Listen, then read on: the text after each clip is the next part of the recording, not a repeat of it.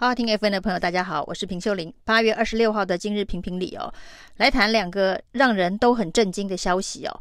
第一个呢是复必泰这个 BNT 的中文名复必泰，中国复兴代理的疫苗呢，真的要来台湾了。那一直挡复必泰从东洋代理期间呢，一路呢挡到了这一个，终于郭台铭、台积电跟慈济哦三方联手要求要合买 BNT 疫苗。终于呢，现在指挥中心连复必泰这三个字都能接受了。那八月底会来一批包装为复必泰的德国 BNT 疫苗。那指挥中心呢，在今天晚上正式发了一个新闻稿，证实这件事情哦，在八月底前会有一批外包装是复必泰的 BNT 疫苗。送抵台湾了，那民党政府不再坚持必须有去除复必泰中文字样的新标签，所谓的原厂标签、原厂直送等等什么三大的理由，那只能跟原厂签，所以不会出现复必泰等等政治坚持哦。那看起来是全面弃守，复必泰真的要来台湾了。这也许跟这几天的这个高端之乱是有一点关联性哦。当然呢，高端。在二期紧急的 EUA 上路之后呢，的确发生了一些状况。那这些状况呢，当然有一些年纪非常的轻，那也不见得有慢性病。那跟之前所谓的疫苗后注射后猝死的案例比较起来哦，那这一次呢，注射两天已经有四人猝死了。那这四人当中年纪都不算年长哦，那有一些甚至还没有慢性病哦。那今天指挥中心在解释这四个猝死的案例的时候呢，陈时中还特别说，其中有一例是因为吸毒过量哦。那他还说呢，不要吸毒太多就不会有问题哦。那这种的回应方式真的是相当傲慢哦。那不过呢，现在呢。既然不坚持，一定不能有复必泰这个中文字样，只要是德国原厂出货即可。这对大家来讲都是一个福音哦。因为呢，这段期间以来呢，有关于 BNT 到底是不是包装成复必泰就会变成中国的疫苗，还有呢，跟原厂签约跳过代理商签约，最主要的原因是原厂的跟代理商的不一样哦，原厂的比较有保证哦，种种荒谬的逻辑。那到最后呢，现在呢是透过跟原厂签约，是由台积电郭这个郭台铭、慈济跟原厂签约。当时的这个大内宣说的是哦，这代表了这一个抗中大胜利哦，就政治上面呢跟中国脱钩了。那这是一个精神胜利法哦。那这种种的荒腔走板的政治争议哦，出现在这个疫苗的采购上面哦。在复必泰真的来台湾之后，是不是应该要告一段落了？那其实根据路透社的报道，是因为中国没有发给 BNT 许可，没有发给 BNT 许可，所以呢，这一批中国复星所代理的复必泰原本是要在中国市场上面销售的。那现在因为中国没有许可，所以它必须转售到其他的国家。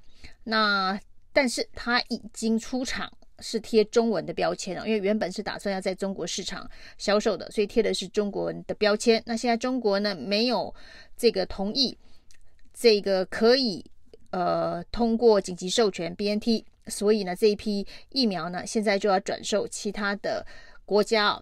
那现在确定是台湾可以取得这批疫苗。那从指挥中心的新闻稿当中也特别点出这一点哦，他说呢，包括了台积电哦，包括了鸿海。都回报了相关的讯息，就是有一批八月底要从德国原厂出货的 BNT 疫苗贴的标签呢是中文的复必泰哦。那问台湾要不要？那包括了台积电，包括了红海，都回报了相关的讯息。那陈时中呢说同意这一批疫苗这个争取到台湾来。那这显然是在权衡判断之后呢，九月开学前孩子们。可以有疫苗可以打了，再加上现在的这个高端之乱哦，如果呢，指挥中心陈时中拒绝了这一批疫苗，从德国原厂贴着复必泰中文标签的疫苗，而这批疫苗呢，不管是去了韩国、去了日本、去了新加坡，那消息都是纸包不住火的。那最后呢，被国人发现呢，有一批从德国原厂出货的疫苗，上面贴着中文复必泰，结果被陈时中拒绝了。那这批疫苗呢，转售到韩国、日本或者是新加坡，那恐怕在国内会引起的民意反弹，是民进党政府无法承受的。所以呢，陈时中在这样子的一个紧急的状况之下，只好同意了复必泰可以扣关了，可以到台湾来。不过这个真的是重重的打脸。之前不断的在强调，复必泰跟 BNT 是不一样的疫苗。那复必泰有中国元素，那我们呢完全的清掉了中国元素，才跟德国原厂签约。这种种的这个政治宣传话术哦，就因为复必泰的直接扣关哦，可能是都要被重重的打脸了。那这个复必泰的标签之乱，现在呢应该是可以告一段落了。那另外一个这个分装之乱呢、哦，也令人觉得非常的离谱、不可思议、哦！今天呢，朱学恒拿了一个这个台电的公文，告诉大家哦，接下来十月要上路的这个五倍券哦，原来啊，这个行政院呢是要交给监狱的受刑人来做分装哦，因为印刷之后需要分装哦，每一份五千块。那因为要这个分装的流程上面需要有一些这一个督导层级的主管。所以呢，经济部发文给了国营事业的台电跟中油，要求派人在未来的一个月，而长达一个月的时间做这个分包的工作。因为呢，这个十月初发放嘛，所以呢，整个九月份可能就是在分装这些五倍券哦，所以要到监狱去上班。那每一天有津贴四百块。那其中呢，还特别提到就是说，因为去监狱监工。所以呢，可以优先打疫苗，可以专案造册。经济部要专案造册，我们的这个第七类又要增加一个，这个不晓得叫做五倍券运输相关人员嘛？呃，专案造册可以打 AZ 或是莫德纳。那为什么没有高端的选项？这个大家很疑惑。那这一个事情让大家。突然惊觉哦，五倍卷这件事情哦，恐怕不是只有这个印制成本哦，二十几亿的印制成本之外，还有这个分装的人力成本，因为你要把这个每一包。不同的面额分在同一个包装里信封里头，这个去年大家拿到三倍券的时候，里头还有一个像尺一样的东西，都是在这个分装的过程放进去的。那原来这个是要在监狱进行大规模的作业哦。那之前大家说发现金就不用这些成本哦，不只是印制成本，还有这一个分送成本，原来还有分装成本哦。那这些分装成本是大家所看不到的。那当时行政院的说法是印现金哦。印钞票的成本比印五倍券还要高，那大家很好奇的是说，你发现金给民众，为什么要印新钞？难道是过年发红包吗？每个人都要拿到新钞吗？不是用汇款的就可以处理，怎么会有新增的印制成本呢？那第一个这个说法，这个逻辑非常的荒谬。第二个呢，当你发现金的时候，你可不用这样把它分成一包一包的不同面额的。就可以少掉监狱的大规模生产线，然后也可以少掉台电中油的相关人员必须到监狱去监工一个礼拜哦。那这件事情的荒谬点，在这个五倍券需要有这么多额外附加的成本，而这些成本呢是之前大家所不知道的，但是行政院还是坚持要这么做。